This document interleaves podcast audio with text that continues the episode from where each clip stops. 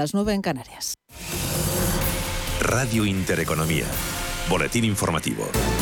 Buenos días. La economía española creó 840.700 empleos en 2021, la mayor creación de empleo registrada desde 2005 y una cifra que lleva el total de ocupados en nuestro país a rozar los 20,2 millones, el mayor nivel en 13 años. Manuel Velázquez, buenos días. Buenos días. Según la encuesta de población activa, el desempleo se redujo en 615.900 personas en los últimos 12 meses. Es el mayor recorte desde mediados de 2017, hasta cerrar en los 3,1 millones de parados y recortar la tasa de paro hasta el 13,3%. Es la más baja desde el año 2008. Este incremento del empleo superior al descenso del paro ha sido posible por el aumento de la población activa. 224.000 personas que han salido de la inactividad durante 2021 dejando la tasa de actividad en el 58,65% de la población total. Gracias. A Manuel Datos de la EPA, que ha valorado nuestros micrófonos Valentín Bote, director de Raster Research. Estamos ante un buen cuarto trimestre que cierra un año positivo para la recuperación del mercado laboral. Sin duda, pues esos 840.000 nuevos ocupados en el año vienen a compensar eh, la pérdida tan importante que sufrimos en el año 2020. Algo parecido sucede con el desempleo, donde volvemos a unas cifras de tasa de paro pues eh, incluso ligeramente por debajo de las que teníamos a final de 2019. Desde el Gobierno también leen en positivo estos datos de la EPA que confirman, dice la vicepresidenta primera del Ejecutivo, Nadia Calviño, la recuperación del mercado laboral español. Sí, los datos de la EPA lo que han hecho es confirmar lo que habíamos venido viendo con todos los indicadores y sobre todo con las afiliaciones a la, seguridad social. Eh, y lo que confirma es la recuperación extraordinaria del, mercado laboral español después de una, de una pandemia y de una crisis como la que hemos venido sufriendo los últimos dos años. Sube el empleo en nuestro país, aunque las previsiones económicas siguen reflejando un tímido sesgo a la baja. Así, el panel de Funcas espera que la economía española crezca este año un 5,6% una décima menos de lo previsto en las estimaciones anteriores. El panel de Funcas dispara además la inflación al 3,5%. Mario García, buenos días. Buenos días. Una previsión de subida de la inflación que ha analizado en nuestros micrófonos el director de coyuntura de Funcas, Raymond Torres, quien ha afirmado que estas elevadas tasas ponen de manifiesto que se está produciendo un traslado del encarecimiento de los costes de producción hacia los precios finales al consumo, que se mantendrá durante buena parte del año. Un 2022 que desde Funcas esperan que sea bueno a partir de primavera, pero desigual entre los sectores. El crecimiento se presenta bien. Eh, el gran desafío es la inflación, pero bueno, si la inflación efectivamente empieza a mainar a partir de la primavera, vemos que el, año va a ser bastante bueno, aunque desigual. Es decir, tendremos sectores que ya de hecho ya están por encima de los niveles pre-crisis. Eh, eh, es una situación desigual, aunque en su conjunto vamos en buena dirección, efectivamente, por el rebote esperado del consumo, la remontada gradual del turismo Dada la subida de precios prevista, desde Funcas creen que los bancos centrales no tendrán más remedio que actuar, lo que tendrá un impacto en los tipos de interés y también en el valor del euro. Gracias, Mario. En los mercados financieros, jornada de ventas generalizadas hasta el lado del Atlántico después de que ayer la FED anunciara que subiera los tipos de interés en el mes de marzo, poniendo así fin a tres años de relajación monetaria para combatir el repunte de la inflación. Roberto Ruiz Soltes es director de estrategia de UBS digiriendo el, mm. comunicado, la rueda de prensa ayer de, la Reserva eh, Federal en un proceso que parece de tortuosa estabilización, que nos puede llevar todavía algunos días, incluso algunas semanas, pues a la espera de que algunas de las incertidumbres que ahora mismo están atenazando al mercado, Rusia, Ucrania, eh, la pandemia, la, inflación y el giro de las políticas monetarias, la economía china, etcétera, se vayan disipando. Así que un proceso de, tortuoso suelo. Corriente vendedora a la que se resiste, eso sí, el IBEX 35, que cotiza con un tímido repunte del 0,06%, se coloca en los 8.625 puntos. El resto de mercados europeos se decantan por las ventas. París se deja un 0,47%, el DAX alemán cotiza con un descuento del 0,89%, mientras que la media del mercado, el Eurostock, se 50 cede un 0,81% dentro del IBEX 35. Sabadell destaca en las subidas en repunta más de un 3,5% tras anunciar unos resultados que están por encima de lo esperado. Ganó en 2021 530 millones de euros. Otras noticias. Rusia estudiará hoy la respuesta de Estados Unidos y de la OTAN que han rechazado por escrito las peticiones de Moscú de que la OTAN se comprometa a limitar su expansión y no integrar a nuevos países como Ucrania en el seno del organismo. Anthony Blinken es el secretario de Estado de Estados Unidos. Hoy el embajador Sullivan ha entregado nuestra respuesta por escrito en Moscú. En definitiva, establece un camino diplomático serio a seguir en caso de que Rusia lo elija. El documento que hemos entregado incluye las preocupaciones de los Estados Unidos y nuestros aliados y socios sobre las acciones de Rusia que socavan la seguridad. Espero, dice Blinken, hablar con el ministro de Exteriores Lavrov en los próximos días después de que Moscú lea el documento. Estoy listo para discutir los próximos pasos. La puerta de la OTAN está abierta, permanece abierta. El documento está con, está con ellos y la pelota está en su tejado. Continúan escuchando Radio Intereconomía, se quedan ya con Capital. La información volverá dentro de una hora.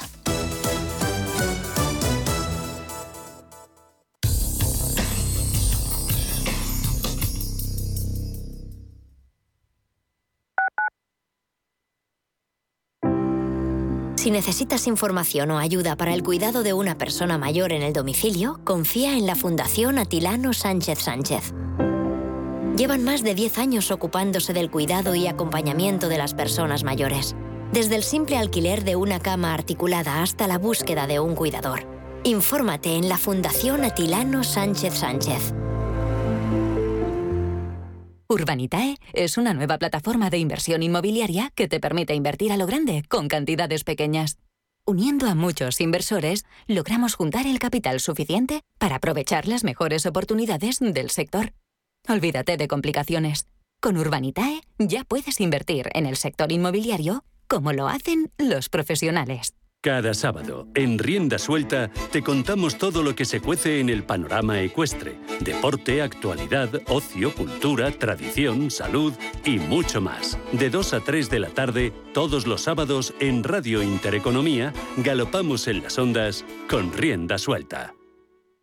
¿Dolores, cansancio, fatiga? Por primera vez, Silipeptan Forte Plus de Laboratorio Sanroch. Con un solo sobre al día le ofrece la acción combinada de 8 gramos de colágeno, silicio, magnesio, MSM y vitamina C. Silipeptan Forte Plus, su gran aliado para aliviar el dolor y mejorar la movilidad de sus articulaciones. De Laboratorio Sanroch, porque tú eres lo primero. Cuando sales a tomar algo con amigos, ¿cuál es la ración que siempre se termina antes? No son las croquetas ni las patatas bravas, es el jamón. Yo lo tengo claro. Si buscas el mejor jamón y un surtido de productos de una calidad excepcional, solo puede ser Don Pal. Para más información no dudes en consultar nuestro sitio web donpal.es. Te esperamos. Don Pal.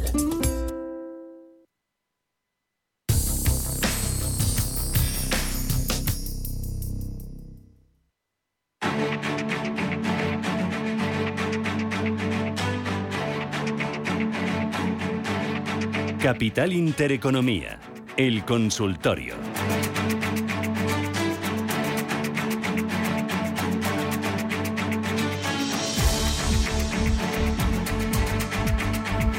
Consultas en el 915331851, WhatsApp 609224716 con Eduardo Bicho en la lista independiente. Teníamos pendiente consulta de audio antes de irnos a las noticias que nos preguntaban por bancos, por petroleras y por turísticas, si era un poco arriesgado o no ahora. Venga, ¿qué has visto? Bueno, en el caso de, la banca, eh, quizás si me tuviera que quedar con uno, es cierto que creo que todo este escenario en donde Estados Unidos vemos que va a empezar a subir ya los tipos de interés, pues como ya hemos comentado en más de una ocasión, creo que el va a ser momento de los bancos de aquí en adelante. Además hemos visto cómo ha sido uno de los sectores más castigados eh, meses atrás y, sin duda puede ser un buen momento para posicionarse.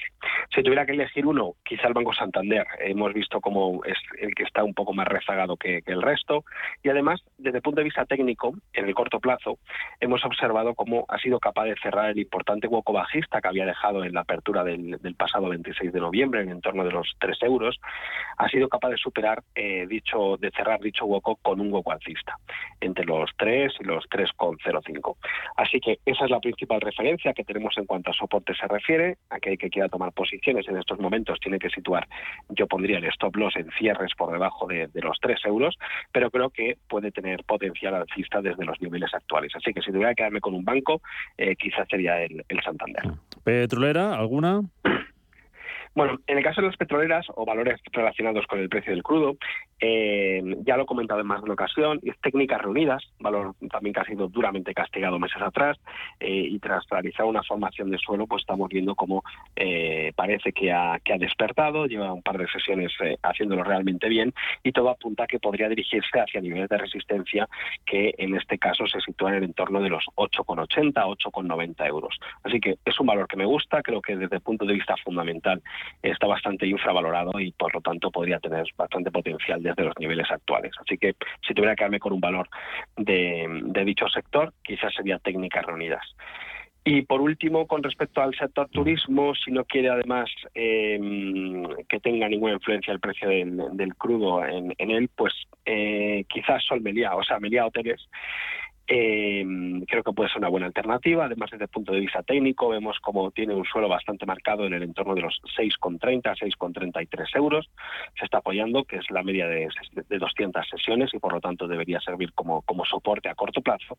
Y la parte alta, nivel de resistencia, se situaría en los 6,59 euros, que es la zona con la que está intentando superar en las últimas sesiones. Hemos visto cómo ha aumentado un poquito el volumen de contratación, así que eh, me quedaría con, con hoteles. Venga, vete buscando dos compañías. Eh, por un lado, Honeywell International del Nasdaq y otra belga que es WDP. W, eh, Dinamarca Pamplona, eh, lo pregunta Ángel de Rivas, Honeywell y WDP.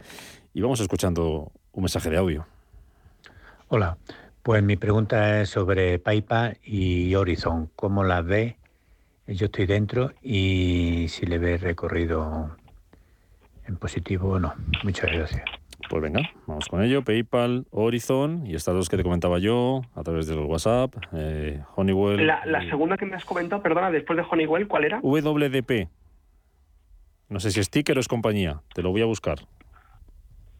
Eh, WDP sí, puede ser. WDP, belga, warehouse, efectivamente. Sí, cotiza en Euronext. Pues esas cuatro. Vale, eh, PayPal, Horizon, WDP y, vamos, warehouse y, Honeywell.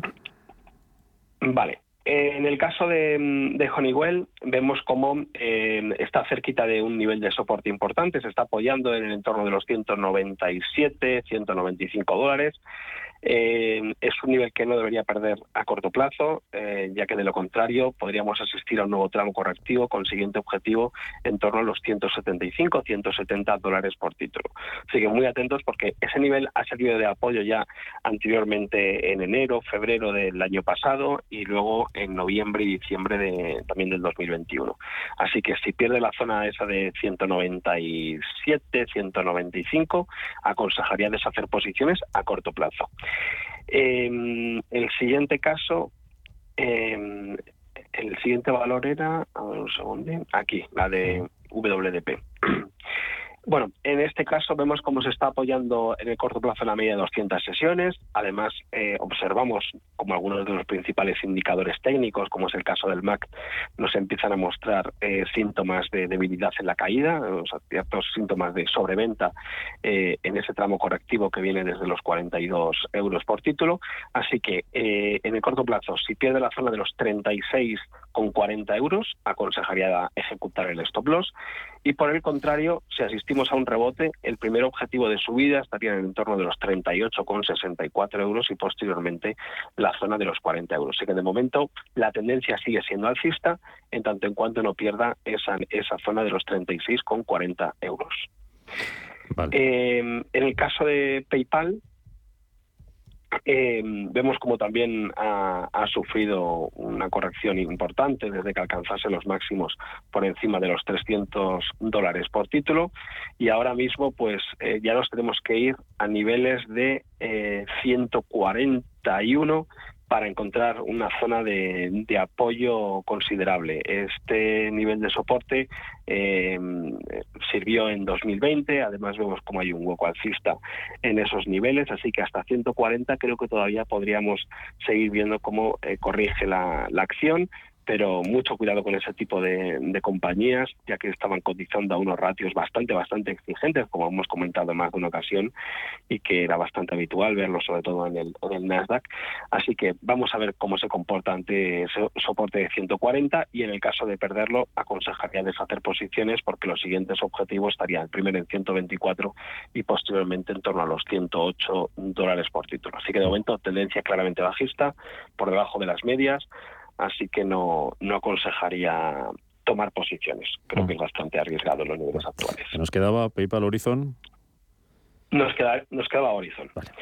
En el caso de, de Horizon, la tendencia igualmente es bajista, sobre todo tras haber perdido eh, la media de 200 sesiones hasta que no sea capaz de recuperar la zona de los 3,33 euros, no aconsejaría tomar posiciones. Y en cuanto a soporte se refiere, en primer lugar nos encontramos la zona de los 2,85 euros, sería el primer nivel de apoyo, el primer soporte, y posteriormente eh, la clave a medio y largo plazo para la compañía se sitúa en los 2,63 euros, un nivel que ya sirvió de apoyo en noviembre y diciembre del 2020 y que posteriormente, a finales del año pasado y principios de este, ha servido también de apoyo considerable. Así que mientras no pierda la zona de los 2,63, si el horizonte de inversiones de medio y largo plazo se puede mantener. A corto plazo, muy atentos a esos 2,85 euros. Unicredit, nos pregunta Javier Toledo. Eh, soportes y resistencias.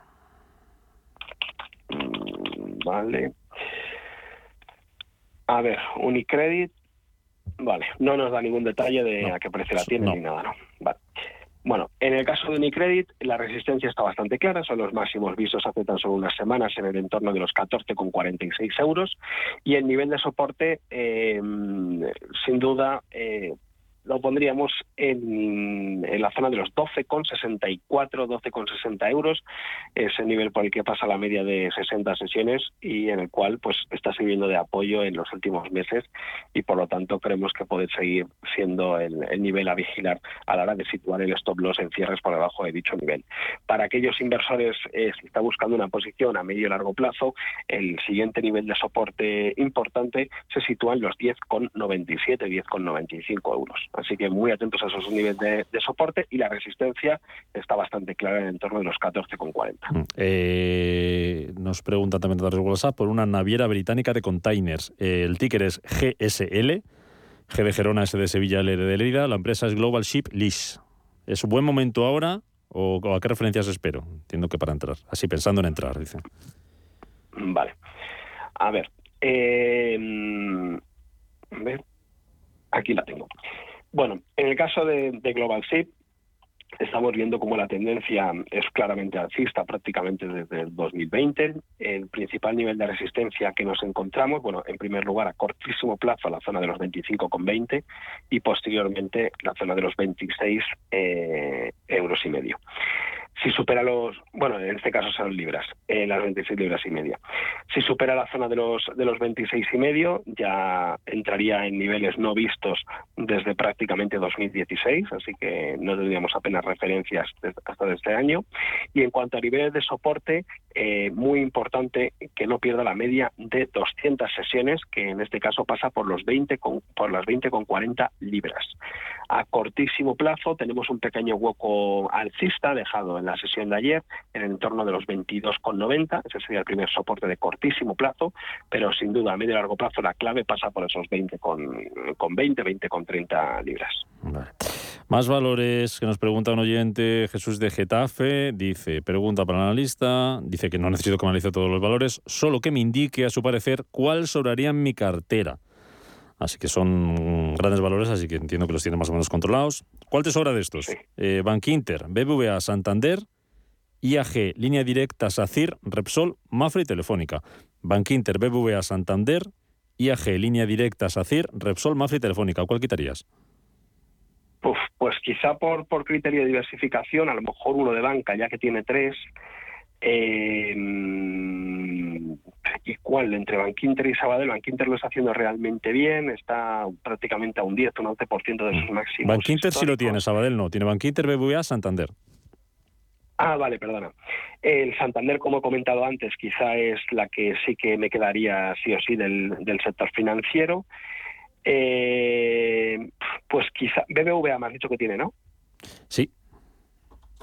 Pues BBVA quizás sería la que, por criterio de diversificación, porque las otras creo que además desde el punto de vista fundamental también son valores que, que, que, tienen recorrido desde los niveles actuales y son sectores que, que me gustan, los otros que ha comentado.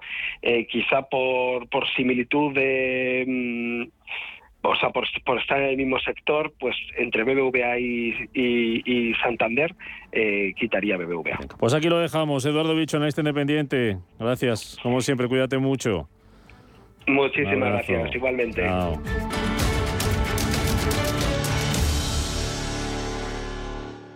Un banco que cuenta con la experiencia de su equipo pero está libre de herencias es singular. Un banco que, además de sólido, es ágil, es singular. Un banco que utiliza la tecnología para entender a sus clientes, pero que sigue abriendo oficinas y contratando banqueros, es singular. La nueva banca privada es singular. Singular Bank.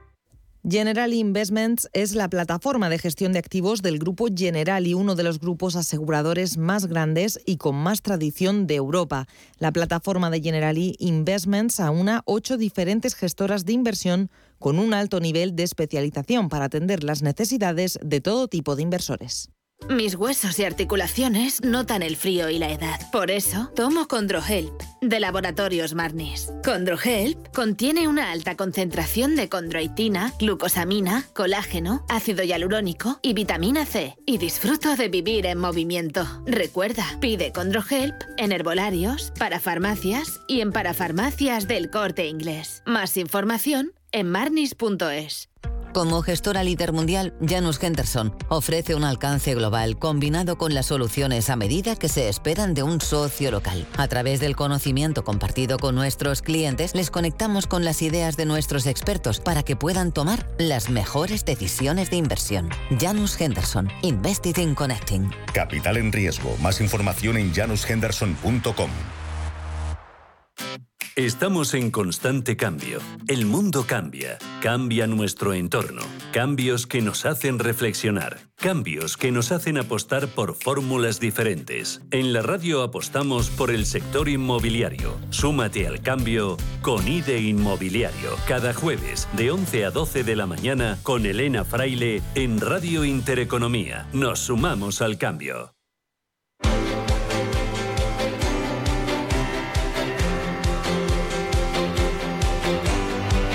Foro de la Inversión.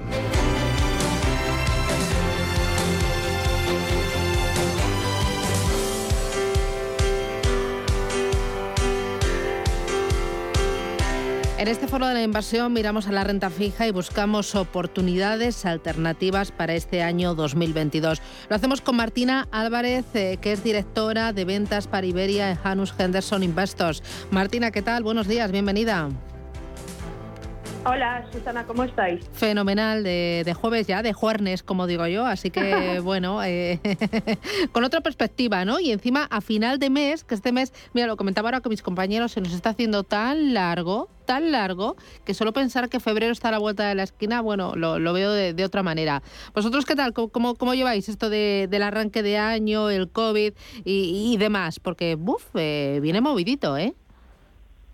Sí, viene movido, pero estamos sorteando el bicho y permite eh, pues a todos aquellos que están pasando por el COVID ahora, pues mandarles un fuerte abrazo y ánimo y a los que no, pues eh, que se cuiden muchísimo. Eh, así que de aquí con muchísima energía empezamos el año como siempre. Bueno, con energía y con previsiones para el año 2022. Un año 2022 en el que vamos a hablar eh, largo y tendido de dos elementos importantes. Inflación, crecimiento que se va a hacer afectado por, por el tema del Omicron, como tú decías, y otras muchas más variables, y las políticas monetarias. Desde tu casa, desde Hanus Henderson Investors, ¿cómo veis el escenario macro para este recién estrenado año? Pues mira, Susana, si me permites, antes de hablar de perspectivas, permite hablar de dónde venimos, ¿no? 2021 ha sido un año de crecimientos económicos espectaculares, casi un 6% a nivel global y aquí en Europa por encima del 5%. Ahora, si es verdad que hablamos del 2022, esos ritmos de crecimiento no se van a sostener y veremos cierta moderación. moderación. Ahora, ¿habrá recesión, que es lo que preocupa a muchos oyentes? Pues la respuesta es no. Los analistas esperan crecimientos globales para el 2022 de cerca del 4,4%. Y encima queremos que serán mayores en Europa que en Estados Unidos. En cuanto al debate sobre la inflación, bueno, pues la inflación es una realidad. Batió récords el trimestre pasado y eso va a seguir así este año. Eh, ahora, em, por la forma en la que se calculan los índices, creemos que puede haber cierta moderación a mediados de año, pero seguirá habiendo inflación y es un fenómeno además globalizado. Estamos viendo inflación salarial, situación de pleno empleo en Estados Unidos y los bancos centrales tienen un claro mensaje que vienen a moderar la inflación. Por tanto, resumiendo nuestras perspectivas de cara a 2022, inflación sí, crecimiento también, pero más moderado que en el 2021. Pero esto debería ser un, entorno bastante favorable a los mercados financieros. Eh, y favorable para la renta fija, porque en este contexto la renta fija lo va a tener bastante complicado. ¿Cómo lo veis? Pues mira, Susana, eh, siempre hay oportunidades de renta fija. Eh, desde Janus Henderson defendemos el papel de la renta fija en una cartera diversificada como una fuente no solo de correlación, pero también de generación de rentas. Dicho esto, eh, es un año que más que nunca hay que ser muy selectivos. ¿Dónde vemos oportunidades o dónde ve oportunidades nuestro equipo global de renta fija? Pues en crédito las oportunidades están en lo que denominan en inglés rising stars. Los Rising Stars son empresas donde vemos que su calificación crediticia puede mejorar. En general, eh, vemos o nuestros analistas ven que los fundamentales de las empresas son buenos. Los niveles de endeudamiento están bajando, los beneficios están creciendo y eso hace que varios emisores pueden subir su nota crediticia, lo que permite bajar su coste de financiación. Y el papel de nuestros gestores es identificar esos emisores. De ahí este año, en renta fija, la recomendación es delegar decisiones de inversión a los gestores activos y con mandatos muy flexibles. Va a haber ventanas de oportunidad, habrá que pillarlas de forma bastante rápida y sobre todo buscar gestores con experiencia en navegar esos escenarios de mayor volatilidad. Eh, en este entorno entiendo que será muy importante eh, jugar con las duraciones. Duraciones cortas en un entorno de subida de tipos de interés, primero en Estados Unidos y luego llegarán en Europa. Pues mira, eh, hemos visto como varios actores han reducido sus, duraciones. la renta fija, la forma de ganar dinero, hay que asumir ese riesgo de duración. El mercado ya ha descontado las cuatro subidas de tipos eh, por parte de la Reserva Federal. Con lo que este año el tema de la duración habrá que ser muy activos. Entonces, eh, a día de hoy es cierto que las carteras en general han reducido algo su duración, pero es posible que en dos semanas, cuando veamos que haya cierta recuperación, lo que hay que hacer es volver a subir la duración. Por tanto, Susana, mandatos bastante flexibles este año es lo importante. Eh, me hablabas de eh, los rating stars, esas empresas que cuya calificación crediticia puede mejorar. Em, son a nivel global, eh, hay más peso en unos sectores que en otro, más en grandes compañías que en pequeñas. Pues mira, en general, Susana, este año vemos oportunidades en las famosas rising stars a nivel global. Ahora es cierto que en Europa en general la calificación media es menor, es decir, que, eh, hay más empresas de high en Europa que existen en Estados Unidos. De ahí que vemos casi más oportunidades de esas rising stars de mejorar su calificación crediticia de un bono de alto rendimiento high a grado de inversión en Europa. Pero nuestro equipo está identificando oportunidades a nivel eh, global. Pero hay que ser muy, muy selectivos, eh, porque no todas las empresas o los sectores tienen esa capacidad de mejorar. Hay que ver aquellas empresas que tienen bajos niveles de endeudamiento, que ofrecen una renta atractiva y ahí es donde hay que estar invirtiendo. Mm. Eh, ¿Y qué expectativas de rentabilidad podemos tener eh, para ser realistas este año para, para esa renta fija que me dices eh, global, flexible, con una gestión muy activa, muy encima de esas compañías que, que van a ir mejorando? ¿Qué expectativas? Pues mira, también aquí, si me permites, tomar un paso hacia atrás, ¿no? Donde venimos de el eh, una, estamos en una sociedad que está envejeciendo y de ahí se espera que las tasas de crecimiento en general van a ser más moderadas que en las anteriores décadas. Y con estas perspectivas también tenemos que revisar nuestras perspectivas para los mercados financieros. Y hace tiempo que los gestores vamos diciendo que hay que moderar nuestras expectativas no solo a la renta variable, pero de la renta fija. Entonces, sí que veremos eh, rentabilidades muy más moderadas en renta fija de lo que venimos acostumbrados en los últimos 10 años. Pero para mí lo más importante es que van a ser superiores a lo que dan ahora mismo los depósitos. O sea, con el escenario actual de crecimiento moderado y cierta inflación, eh, lo que sí sabemos es que manteniendo nuestro dinero en un depósito, eh, perdemos poder adquisitivo y solo existe la opción de invertir a través de un asesor con una visión de medio largo plazo. Eh, y una cosa más, eh, ahora que parece que esto de invertir con criterios ESG se está convirtiendo en una auténtica norma, no en una opción, ¿Cómo aplicáis a una estrategia de renta fija esos criterios ESG sostenibles a la hora de gestionar? Pues mira, eh, la, inversión con criterios ASG es aquella inversión que incorpora em, criterios medioambientales, la A, sociales, la S, y de buena gobernanza, la G. Y es una realidad también en renta fija. En 2016 apenas se emitían bonos con estas características. Y en 2021 se emitieron más de un billón español de dólares de bonos ASG. La mayor parte son bonos verdes, pero también hay bonos sociales o préstamos ligados a objetivos sostenibles. En Janus Henderson llevamos años no solo analizando esos bonos, pero también incorporando criterios de sostenibilidad en el análisis de esos emisores. ¿no? Nuestros analistas valoran la exposición a factores ASG, pero también el compromiso de las empresas a querer mejorarlos, ¿no? que lo importante no es dónde están ahora, sino hacia dónde quieren ir.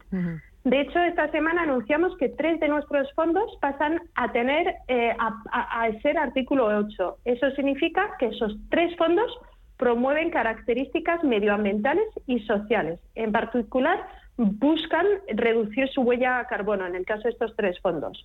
Por tanto, en renta fija hay muchísima materia en, en, cuanto a incorporar criterios ASG y los gestores activos tenemos un claro papel en ese o un claro compromiso con la eh, inversión con criterios medioambientales, sociales y de buen gobierno.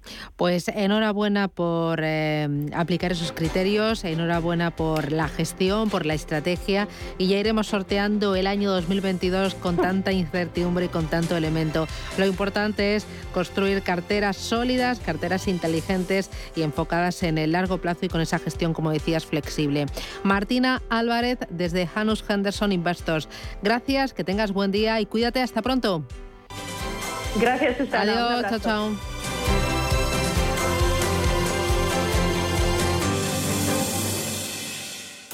El universo de la inversión ofrece miles de oportunidades. El reto es encontrar las que se adaptan a ti. Llega a Versa, un servicio con inteligencia artificial creado por Renta Markets para detectar los mejores fondos, únicos para ti. Versa te acompaña en tu inversión. Pruébalo en versagestión.com. ¿Sabes que está a punto de aterrizar en Garbera? Llega el lujo a tus pies, llega Cinesa Lux Garbera.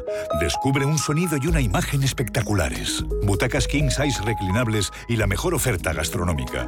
Disfruta de las últimas películas en el nuevo Cinesa Lux Garbera de San Sebastián. En Cinesa, we make movies better.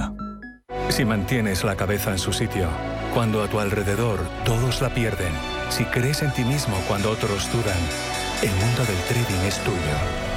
Trading 24 horas, un sinfín de oportunidades. Cuando ves la oportunidad, IG.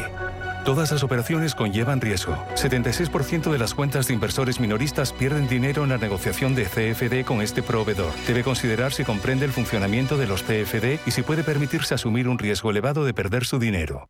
Porque el futuro ya está aquí. Porque la inversión necesita transparencia. Porque existe un ecosistema digital. Porque las criptomonedas ya conviven con el dinero tradicional. Por esto y por mucho más, Radio Intereconomía ha creado la serie de programas My Economy. De lunes a viernes a las 3 de la tarde. Damos voz a los nuevos mercados y tendencias de la era digital.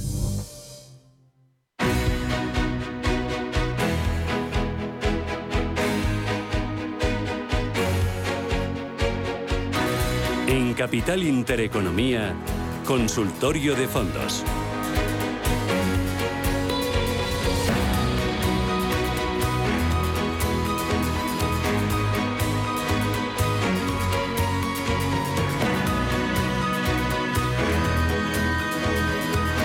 Consultorio de Fondos en Radio Intereconomía con Mar Barrera, que es directora de análisis de Arcabian. Arquia, uy, Arquia Banca Privada. Mar, ¿qué tal? Buenos días. Hola, buenas, buenos días. Muy Eh, bien. eh, oye, hay que tener cartera eh, en cartera renta fija. ¿Vosotros cómo veis en, en este entorno de, de- de tipos de interés eh, la renta fija? ¿Merece la pena o es mejor, no sé, sustituirlo por un alternativo? mm, o- o- Hmm. no sé cómo, cómo lo veis.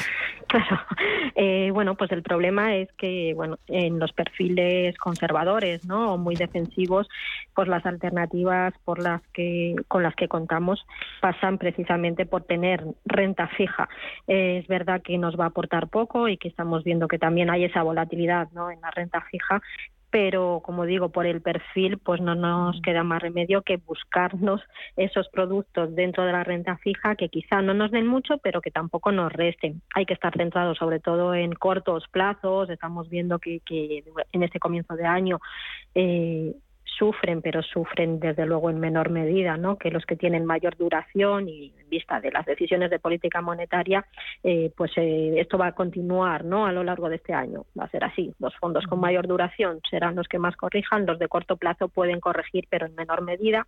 Y ahí, pues, eh, apoyarnos en fondos con una gestión muy flexible, ¿no? Y el gestor, desde luego, se, se lo tiene que currar mucho este año, cubrirse, ¿no? Y, y- y aprovechar, pues cuando hay ese repunte de las tires, si ellos están cortos, pues eso les va a beneficiar, pero también es un movimiento complicado. Es decir, es eh, desde luego un segmento que tenemos que contar con ello, aunque, como digo, pues este año nos va a aportar poco. Eh, ¿Qué son duraciones cortas y qué son duraciones largas para un, un fondo de inversión? O sea, cuando yo miro la ficha del fondo, eh. ¿qué es lo habitual? Y, o sea, eh, ¿cortos medio de, sí. menos de tres? ¿Le ¿Tengo que mirar un año? ¿Tengo que mirar tres años? Claro, no, estaríamos, eh, bueno, corto estaría eh, por debajo de los dos años. Todas las duraciones medias, el fondo puede estar invertido en emisiones con vencimientos a largo plazo, pero si tienen esas emisiones, tienen eh, pues coles o lo que tienen una posibilidad de que sean eh, cerradas no esa emisión antes pues eso también hace que sean más cortas. Luego pues los gestores utilizan derivados y así pueden cubrirse poniéndose cortos en el Bund en el Tesoro americano. Pero como digo los cortos plazos a la hora de mirar eh, buscar aquellos fondos que pongan que la duración media de la cartera es inferior a dos años. Incluso tendríamos que buscar más los que están en el uno y medio porque a partir de dos ya también empiezan a tener volatilidad. Entre dos y cuatro años pues estaríamos hablando de duraciones medias. Y a partir ya de cuatro años cinco años pues ya son duraciones largas. Y hay que mirar pues ese apartado no donde vienen las fichas de los fondos que pone pues la duración media de la cartera. No tanto el vencimiento o fecha de vencimiento que esos pueden ser más largos sino la duración media porque ahí es donde entra en juego todo el tema de las coberturas para reducir ese riesgo y, y esa relación con la evolución de las tires. Como digo, si suben las tires caen los precios de los bonos y a mayor duración, pues mayor corrección vemos en esos precios de los bonos y en los valores liquidativos de los fondos que invierten en renta fija. Entonces ahí, bueno, pues por eso decía, aquí sobre todo, pues buscar esos fondos con una gestión muy activa, muy flexible, eh, con duraciones muy cortitas y lo que tú decías, pues también apoyarnos en fondos de retorno absoluto, aunque ahí es más complicado, ¿sabes? Encontrar eh, eh, alternativas que de verdad nos descorrelacionen con lo que hacen los mercados. Pero bueno, alguno hay que, que, que ha demostrado pues esa consis- consistencia y que nos pueden ayudar un poco a gestionar la parte más defensiva de la cartera. Ujú. Eh, voy a ir enseguida con los oyentes 91 533 18 51, pero antes eh, les cuento, ayer se celebraba el Día Internacional de la Educación eh, y una de las personas que más está empujando, viene empujando desde hace años, no décadas, la educación financiera eh, en los colegios, pero también entre todos nosotros, es María Jesús Soto. María Jesús, ¿qué tal? Buenos días. Buenos días, Susana. Buenos días a todos. Encantada, ya eh, sabéis. eh, María Jesús eh, es un auténtico torbellino, un motor. fundó ya hace cuántos años la Fundación María Jesús Soto? Pues la Fundación María Jesús Soto se fundó en 2017. Mi primer libro de economía lo creamos en 2012 y luego como queríamos darle más cuerpo al proyecto eh, de educación financiera ya para niños y jóvenes, porque ya sabes que como bien dices, desde con los adultos llevo 30 años, desde 1993, y en 2017 para hacer internacional y con más cuerpo y más consistencia el proyecto, pues creamos la fundación que lleva mi nombre. Así que ahí estamos, eh, peleando mucho, como bien dices, con todo esto y con mucha ilusión, la verdad, porque como, todo el mundo ve, cada día hace más falta, ¿no? Y con libros, publicaciones que son una auténtica joyita, yo tengo unos cuantos en casa, hay una que me encanta, que es así finita, de las que más, que eh, escribes, eh, oye, eh, ¿qué pasaría en un mundo en el que nadie trabajara? es que me parece que es buenísimo para los niños. Tienes otro de emprendimiento también bárbaro, otro que hablas de la administración pública, pero recientemente has publicado uno para intentar formar en lo que es el ahorro sostenible y esto del ESG que parece que nos está invadiendo como un auténtico tsunami. Has publicado Cuidemos nuestro planeta. ¿Cómo es esta joyita, eh, María Jesús? Bueno, pues esta joya se suma, como bien dices, a los otros y van en nuestra trayectoria y en nuestra dirección. Eh, la gestora Bontobel, eh, vamos, nos comentó el año pasado, dice, oye, si hacéis un libro en esta dirección, nosotros nos comprometemos a, difundirlo por varios países y bueno, pues como esto va en nuestra línea y ya estábamos con el radar de hacer algo en esta dirección, pues eh, automáticamente lo que hicimos fue acelerar las máquinas, ¿no? Y aceleramos las máquinas para hacer este, como dices, precioso libro que mm, habla de con el título Cuidemos nuestro planeta y habla de los criterios, de, como decías tú, de ASG, ambientales, sociales y de gobernanza y la inversión sostenible. ¿no? Buscamos con, con, la humanidad con la que nosotros hacemos los libros, y la palabra es esa, ¿eh? porque nuestros libros tienen personajes reales en su vida real de cómo toman decisiones y cómo se forman para tomar decisiones que tienen implicaciones económicas y por tanto por eso son muy humanos, muy directos y con nuestros ilustradores que como siempre pues son, son muy brillantes. Entonces hemos hecho eh, con este lo mismo y hemos utilizado el mundo del deporte ¿no? para explicar bien qué son los criterios de desarrollo sostenible, los 17 criterios, hay que saberlos, el mundo va en esa dirección y hay que conocerlos muy bien. Hay que conocer muy bien también quiénes tienen que y qué tienen que hacer cada una de las partes que tienen que intervenir. Es decir, los ciudadanos tienen un papel muy activo, los gobiernos también, lo tienen también las empresas y por tanto todos los actores tienen que ser conscientes de qué papel tienen que hacer y cómo hacerlo. Lo recogemos en el libro. Hemos creado el objetivo 18, son 17 objetivos de desarrollo sostenible, yo he creado el 18, que es salvemos el planeta pero sin destruir al ser humano, ¿eh? porque muchas veces vamos mucho al planeta y todo, todo lo que es planeta y todo lo que es eh, naturaleza, animales y demás, pero yo creo que en algunas ocasiones el ser humano parece que ya es, eh, lo, vamos, lo último de la creación cuando es lo primero de la creación. Por eso hemos creado el objetivo 18. Luego hemos buscado el que las personas entendiesen cómo a través del mercado de capitales, es decir, cómo a través del ahorro, te puedes convertir en, como digo yo, hay que pasar de ahorrar pasivo a inversor sostenible y responsable. ¿Por qué? Porque con tus pequeños ahorritos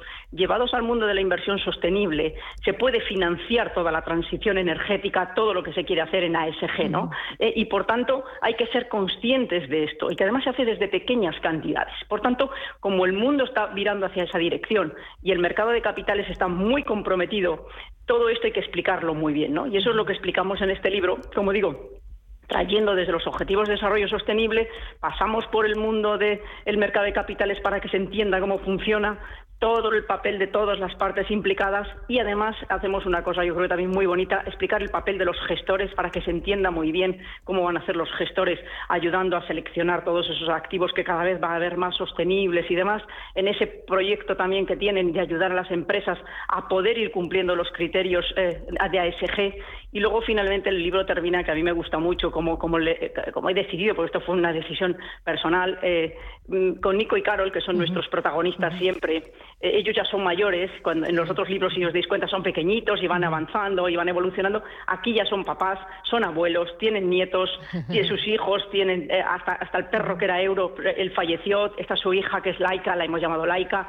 Y lo que pretendo es decir, señores, esto no acaba en 2030, esto es de generación en generación. Es decir, nos lo tenemos que tomar en serio, tenemos que darnos cuenta de que somos parte activa de todo esto en función de en qué lugar estamos colocados Y tercero, esto es generacional, es un tema de educar. Es decir, nosotros tenemos que entenderlo, tenemos que ponerlo en la práctica y tenemos que educar a las generaciones que vienen detrás para que esto se haga. Porque hablamos de sostenibilidad, es decir, es insostenible lo que estamos haciendo. Es insostenible en el ambiente, en la sociedad y en la gobernanza.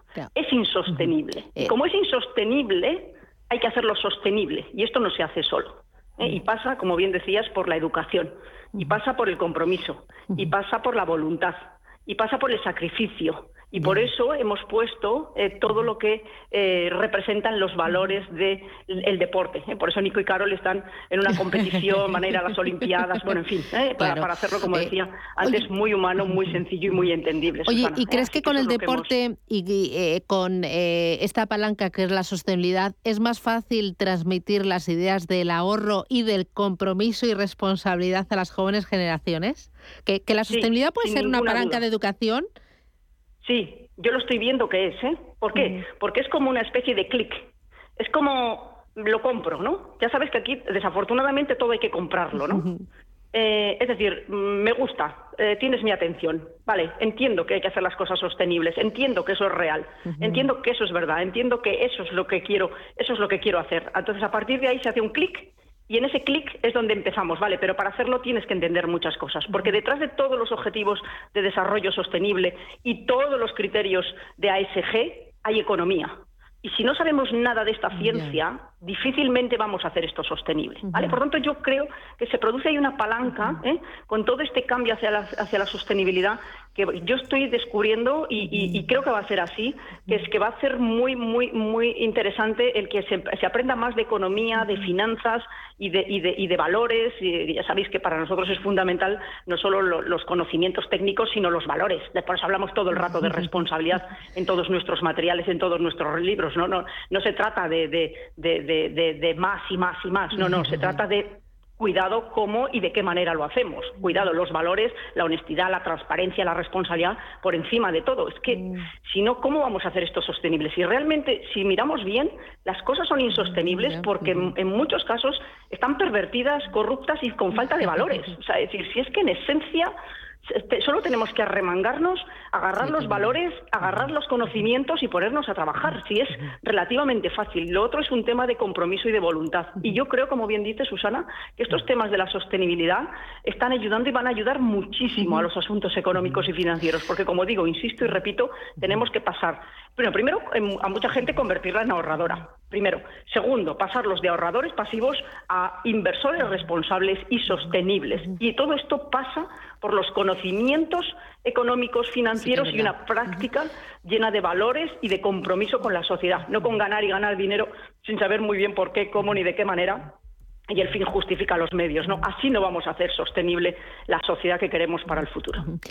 Enhorabuena, María Jesús, por esa joyita, eh, por este Cuidemos el Planeta. Enhorabuena por eh, darte cuenta de que la sostenibilidad puede ser una palanca para educar, pero educar con esos valores que tú decías, compromiso, respeto, humildad, responsabilidad. Y enhorabuena por toda esta trayectoria. Ojalá hubiera muchísimas más María Jesús eh, en el mundo, empujando, formando, educando y contagiando. Cuídate mucho. Estáis, estáis, Susana, lo sabes. Sí, sois muchísimos los que nos apoyáis, os lo agradecemos enormemente porque esto lo haremos entre todos y yo no tengo ninguna duda que lo haremos. ¿eh? Pero iremos de generación en generación. Tenemos que sensibilizar a nuestros chicos de que tienen que cogernos el relevo y luego seguir ellos formando, exigiendo la formación, aplicándola y trasladándola a los que vienen detrás. ¿eh? Pero sois muchos y yo os estoy muy agradecida. Si no, los proyectos no salen adelante. Así que yo, Susana, sabéis que os estoy muy, muy agradecida y os lo, vamos, de todo corazón. Y, Raquel y todos los que estamos en la fundación y nos apoyáis, mm. os lo agradecemos enormemente lo, estamos haciendo entre todos y seguiremos haciéndolo. María Jesús, muchísimas gracias. Enhorabuena y un abrazo a todo el equipo. Gracias. A vosotros. Adiós. Gracias para vosotros también, Susana. Hasta luego, cielo. Gracias, hasta eh, pronto. Oye, ahora eh, invertir en ESG es ya una norma, ¿no? Los clientes, Mar, eh, no sé si os lo exigen, lo piden o, ya vosotros veis que no hay, no hay otra opción. Pues en principio han sido los clientes mismos eh, los que han solicitado que las carteras incluyan fondos que cumplan criterios ESG y que además, si es posible, pues que tengan dentro de su folleto, ¿no? Ya recogidos esos criterios para que se apliquen sí o sí y que puedan además invertir en empresas con impacto positivo, es decir, que bueno, pues mira, que colaboren con fundaciones o que ayuden, ¿no? Pues en zonas donde no hay agua a poder eh, generar pozos y a que las empresas pues también contribuyan a ese cambio hacia una sociedad pues mucho más sostenible en todos los aspectos. Eh, eh, voy a ir con los oyentes, que ya tengo unos cuantos. Antonio, buenos días. Hola, buenos días. Dígame usted, Antonio. Quería hacerle una pregunta a Amar Barrero. Sí. Que es que tengo el, el, tengo el BBVA Telecomunicaciones y está perdiendo mucho. No sé si será el momento de salir de la tecnología y tenía pensado cambiarlo a dos que le gustaban a ella hace bastante tiempo. Y van muy- uno es el Roder ISF Global Energy o y el otro es el Guinness Global Energy. A ver qué le parece. Muy bien, gracias, muy amable. ¿Qué dices? Bien, eh, son, bueno, cambiar, ¿no? Por un segmento como es el de las telecomunicaciones, también tecnología, eh, por eh, todo lo que tiene que ver con cambio climático. Comentar que, bueno, tanto el fondo de Schroeder como el de Guinness, pero sobre todo el de Guinness, pues invierte en empresas de recursos naturales. Estas empresas también tienen ese componente grow que tiene la tecnología y eso hay que saberlo, porque también se ven, eh, bueno, pues influidas, ¿no? Por los movimientos de tipos y hemos visto también cómo este año corregían. Eh, respecto al fondo de BBVA, a mí me sigue gustando, me sigue gustando la tecnología y también el segmento de telecomunicaciones, porque este fondo no solamente, como digo, invierte en tecnología, sino también empresas de telecomunicaciones que en un entorno inflacionista eh, deberían también hacerlo bien. Es más fácil que las empresas de telefonía no pues eh, nos incrementen las tarifas, con lo cual al final, aunque suba la inflación, pues ellos nos trasladan esa inflación a los consumidores y ese tipo de empresas son las que se mueven mejor en un entorno como el que tenemos ahora. Han corregido todos, es decir, BBVA Telecomunicaciones ha corregido, pero en menor medida que otros que tienen otro ese sesgo más grow, que es tecnología, empresas pequeñas que todavía les queda mucho por cre por crecer y necesitan mucha financiación. Esas son las que más están sufriendo, aunque es verdad que como digo, pues desde que hemos comenzado el año las caídas son fuertes, pero sí es verdad que hay esa diferencia entre las tecnológicas y empresas de telecomunicación más saneadas, con balances eh, más fuertes y que necesitan menos financiación, que aunque han corregido, seguro que recuperan antes, eh, frente a las otras que necesitan eh, más financiación. Y lo mismo pasa con los fondos que invierten en energías renovables, ¿no? Aquellos que apuestan pues, por empresas eólicas o solares que necesitan mucha financiación, pues son las que están mostrando una mayor volatilidad. Eh, otras empresas que son más sólidas, pues hemos visto que aunque han corregido, lo han hecho en menor medida. Ambos fondos, el de el de Guinness, me parecen muy interesantes, pero también pondría, bueno, pues otro, ¿no? Es, que es el de Nordea, el Global, el Global Climate, que bueno, invirtiendo en todo lo que es transición ecológica, es verdad que tiene un sesgo algo más cíclico, algo más book value, porque también invierte en sectores industriales que están trabajando por esa transición hacia una economía y una producción más sostenible. Y, y quizá en este entorno de subida de tipos pues lo hagan algo mejor, aunque como digo, todos en este comienzo de año han sufrido fuertes correcciones. Esperemos que el mercado poco a poco ya se vaya normalizando, que esperamos que suceda y que bueno pues los fondos se, se recuperen. Muy bien. Voy con Pablo, buenos días. Hola, buenos días. Dígame. Pues nada, yo quería consultarle, tengo un fondo en ING, en el Standard Poor's, desde hace unos dos años y me está dando buenas rentabilidades, casi un 40%, y que ahora a principio de año ha bajado pues casi un 20%. Entonces no sé, no tengo prisa por salir, pero no sé si mantenerme o salirme o, o qué, o qué hacer. A ver Muy si bien. me puede, Pues me le puede recomendar. Gracias. Un abrazo, adiós. ¿Qué dices? Sí, bueno, pues al final los fondos que son indexados pues reflejan muy bien ¿no? lo que está sucediendo en el mercado y cuando la tendencia es alcista pues la recogen de primera mano y cuando corrigen pues también, ¿no?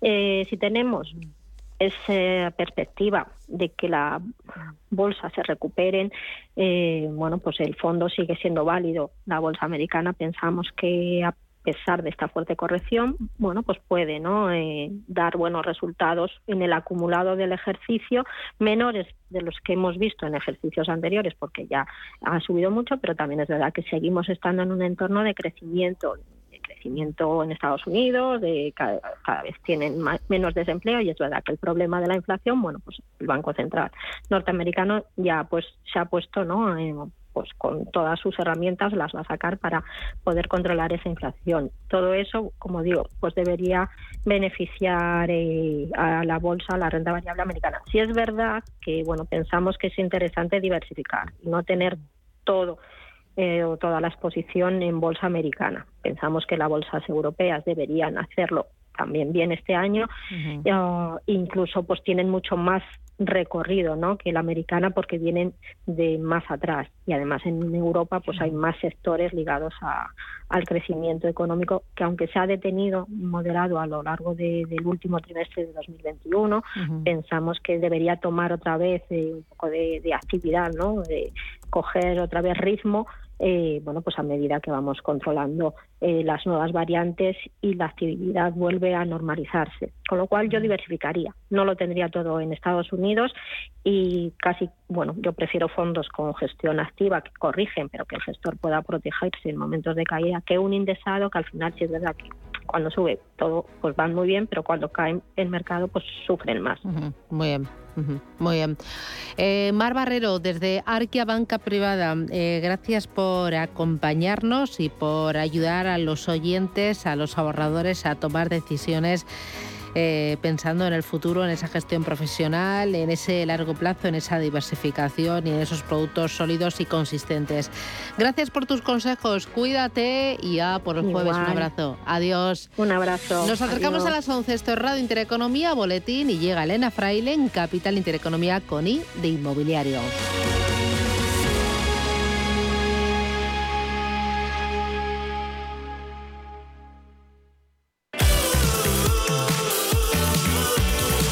Están aquí las segundas rebajas del corte inglés. Ponte en hashtag modo rebajas con descuentos adicionales del 20% en moda, mujer y lencería. Llega la hora de darte un capricho para ti después de las navidades.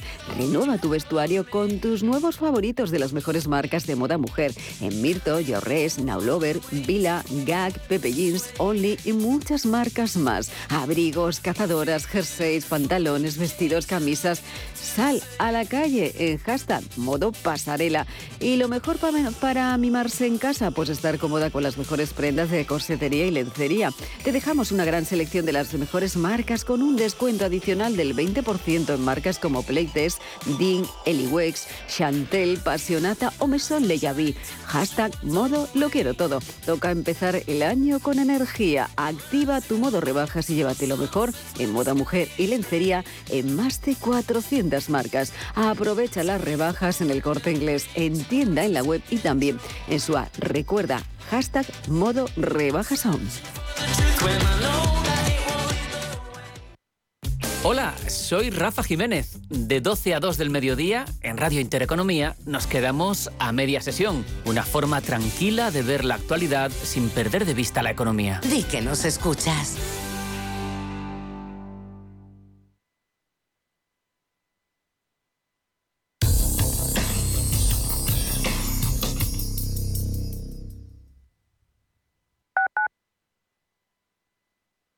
Hijo mío, algún día todo este campo de olivos, después de descubrir que tendrás que pagar lo que le debía la cooperativa de hace meses y te pelees con el del terreno de al lado que movió la línea unos metros sin que nadie se enterase, será tuyo. De una herencia, quédate solo con lo bueno.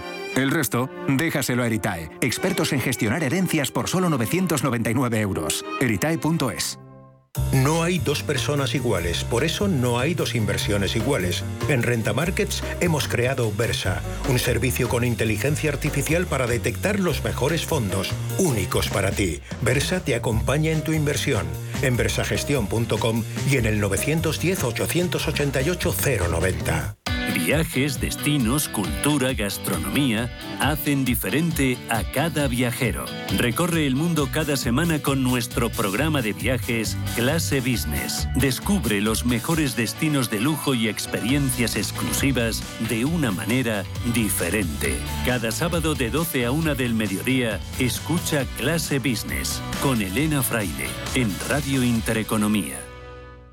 Más del 25% de la población en España se encuentra en riesgo de exclusión social. En la Fundación La Caixa facilitamos herramientas, metodologías y recursos a miles de entidades sociales para que las personas que más lo necesitan desarrollen su potencial. Solo es progreso si progresamos todos. Fundación La Caixa. En Restaurante Al Punto disfrutarás de la cocina mediterránea tradicional con una gran terraza climatizada, apta tanto para el verano como invierno, en el prestigioso barrio Conde de Orgaz. Productos de temporada, calidad y tradición se aunan en su carta junto a un servicio distinguido en un entorno inmejorable. Reservas 91 300 1447 o en restaurantealpunto.com. Ven a vernos, te sorprenderás. Radio Intereconomía.